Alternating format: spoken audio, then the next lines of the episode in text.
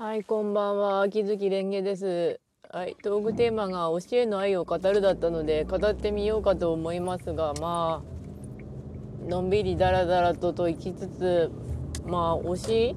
が最初にまあ、まあ、いくつか語ろうと思いますが、最初はまず猫ということで、うん、うちの飼い猫3匹。ラジオトークの方で、だらだら語ってたりするんですけどうち猫3匹飼ってるんですよね。うん。推しっていうのは本当に何でもいいらしい何でもいいっていうかまあ生きがいというか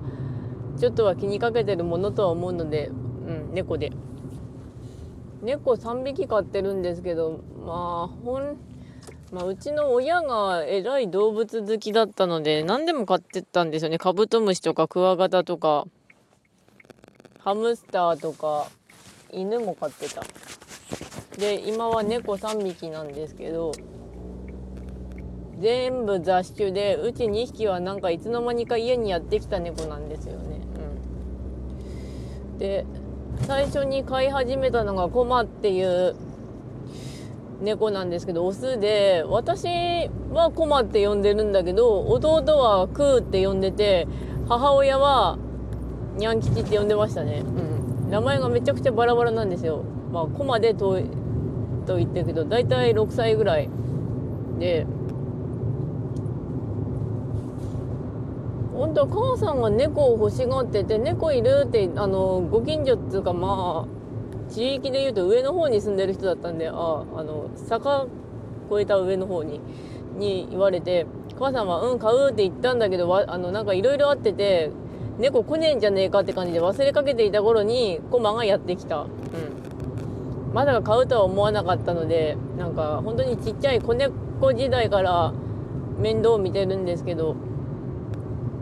今結構でかくなったんですけど本当にねあのちっちゃい頃はねあのなんだっけあのひな人形かなんか入れてた箱に猫を突っ込ん猫を入れてずっと面倒見てた感じだったんですよ。で本当は家猫にしたかったんだけど家猫にするには34年ぐらいずっと家の中閉じ込めないといけなかったんだけどうちはもう田舎なんでうん。まあ空いてるとこ空いてたりしたので、うん、まあ立派な外猫になりました。でも田舎だからまだなんとか車にひかれたりとかしないんで済むんだろうけど都会は危ないよね外猫だったら。ひかれるし。うん。でコンマはうん本当に可愛い子なんだけどたまに崖の上にいたりとかあと廃墟の廃墟って言ったらあれなんだけどもう住んでない空き家にの上にいたりとかしてそれで「コンマ」って探すと上にからニャーニャー言ってきて「あこれどうやって下ろすの?」みたいなのあったりしたりとか。最近とか結構前だったらあのおなぜかお隣さんの押し入れのの家にいましたね。うん。どこから入ったお隣さんの家にだか呼んだら聞こえてきたしなんだなと思ったらお隣さん出してたしね。うん。で猫はあとコロナのやつの影響で36回ローンで猫買ったっていうやつの見出しだけ見たけどあのあれの見た感想が猫なんてあのその辺その辺って言うとあれなんだけど保護のやつ買えばいいんじゃねって感じだったんですよね。うん。てか本当に生き物買うのはプレッシャーですよね。うん。あと金かかるしね純粋に。あの毎月餌代かかるしあと猫の砂のトイレ代とか結構もろもろかかるしあとはあのワクチンとかね。うん。まあコマもミケコもクロニカもまあもうちゃんと虚勢とか否認はしてるんだけどうんあの高い。高いけどしておかなかったら猫増えるしね。うん。メスは特にあのお腹切っとかないとまずいです。うん。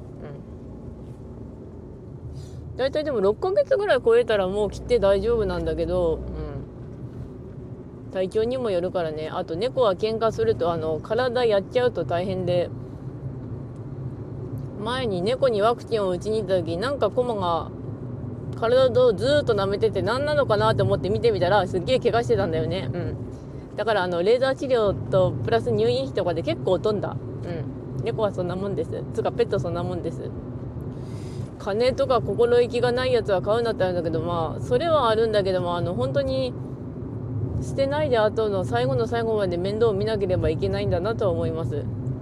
まとめ。で次にミケコについてなんですけど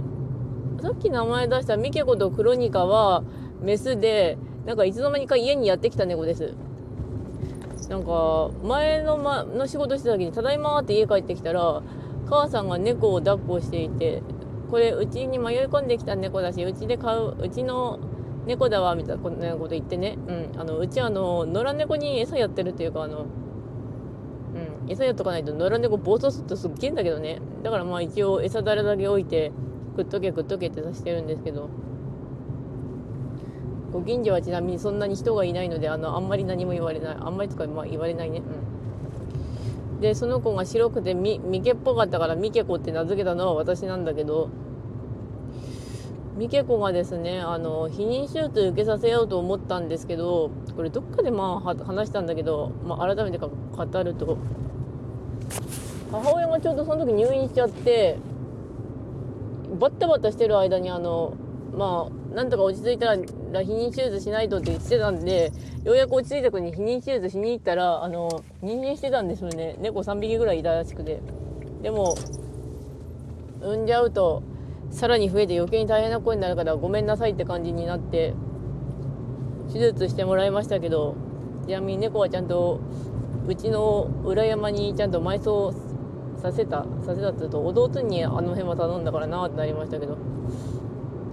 で今はもうミケコもお腹切っちゃってるし。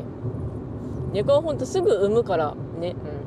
うん。可愛いんだけどねミケコもコマもクロニカも。でミケコの方はあの甘えたがりとあとよくネズミを取ってくるんであのギャーギャーギャーが悲鳴上げてたりしてました。あのねうん動くしねネズミ。で最後にクロニカなんですけどクロニカはあの本当に今年の5月ぐらいに家に迷い込んできた猫で最初はグリムって名付けてオス猫だったらグリムって名付けてねうんツイステだね元ネタは。でまあ避妊ぐらいはしとこうかなと思ってたんですけど女性かな。それである日あの家の中に迷っててピョンって飛んだ時にふぐりが見えなかったのでああこいつもしかしてメスじゃねってなったんですけどクロニカがあの今まではちゃんと懐いてくれた猫ばっかだったんですけどめちゃくちゃ懐かないっていうかあの警戒心の高い猫だったので3ヶ月ぐらいせっせと2日に1遍ぐらいひたすら餌をあげてチュールをあげて懐かせてからあの最後にあの餌をポイと檻の中に放り込んで檻で入れた間に閉めてそのままクロニカを手術に受けさせたんですよね。その時はもうクロニカって呼ぶようにしたんですけど前はずっと懐くまで細黒でした。細くて黒いから細黒。うん。でまあなんとか手術も終えて今はあの私のベッドの上で寝ている時はクロニカは撫でられるんだけどあの床の上にいるとあの撫でらんないどころか逃げるねあの猫。うん。そんな感じでなんですけどなんだかんだ言ってもああこの猫私いないと死ぬんだなっていうかあの餌あげる係がもう私しかいなくなっちゃったんで両親と離れて暮らしちゃってるのでそういうことを思ったりしてたりするんだけど可愛いなと思うのは、まあ、ベッドの上にニャーって乗ってくるけどあの慣れないとずっとあの移動移動がで目覚めるよ、うん、あと部屋開けて部屋開けてどんどんどんどんするからね、うん、あのうちはもう部屋はもう閉めないようにして段ボール箱挟んであのちょっとだけ隙間は作るようにしてるんですよね。あの閉めるとどんどん開けて開けてどんどんどんどんどんどんどんどんやるんで。でコマはあのもうミケコもクロニカも撫でるととってもあったかいですね。あとね3匹も猫飼ってるとあの血みどろの喧嘩はうちはまだしないんだけどあのマウント取ってきますね、右子と、この右子が。右子、まあ、下っ端がクロニカなんですけど、クロニカまだ半年ぐらいなんで、生まれて。ちょっと甘えん坊さんなんですけど、うん。ちょっと、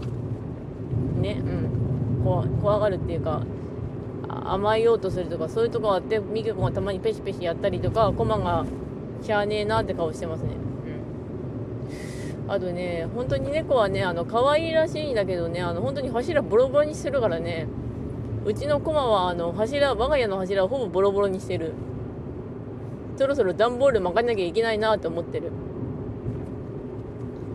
みちこは、あの、爪研ぎ機でやってくれるからいい子ちゃんなんだけど、うん。で、あと、母さんが一応キャットタワー買ってくれたんだけど、あれ全然使わないんですよ、うちの猫ども。つか、あの、家がほぼ、私と弟しかいないしあの割と広いんであのダッシュダッシュダッシュしてガンガンガンガン走ったりとかしてそれでストレス解消してる感じです。猫はねあのでも本当に命だからねって思う時は本当にあったかいけどなああこいつらはって思ったりもしてる。ちなみに餌はあの7キロぐらいのカルカリ買ってきてそれをひたすら分けるという一番原始的なというわけなので餌やってますねひたすら。だから教えの愛っていうか結局愛といってもあのエゴイスティックなところはあるなとは思いますね。子供増えなきゃいいのになって手術させるのも結局こっちのエゴみたいなもんだし可愛がり続けれてるのもエゴだし。でもだからこそそれなりの責任は取らなければならないなとは思っています、うん、猫は可愛いぞ。あと犬もいいんだけどな。犬はちなみに15年飼ってました。最後は老老老犬介護になるんだけど結局犬も人間も昔よりはそこまで死ななくなっちゃったので介護っていうレベルに入るんだろうなってなりますけど犬は本当に大変だったし、うん、だから責任を取れっていうのもきついとこはあるんだろうけれどもね、うん、かといって捨てるのは言語道断だしね、うん、家猫なんか外に放り出したら死ぬぞ。うちのコマなんで特にそうですな。ミキコはたくましいから大丈夫そうなんだけど。ちなみにあのぬくぬくなのであの猫ども本当に今撫でるととっても柔らかいんだけれどもベッドとっても狭いです。はいでは終わります。ではご視聴ありがとうございました。それではまた。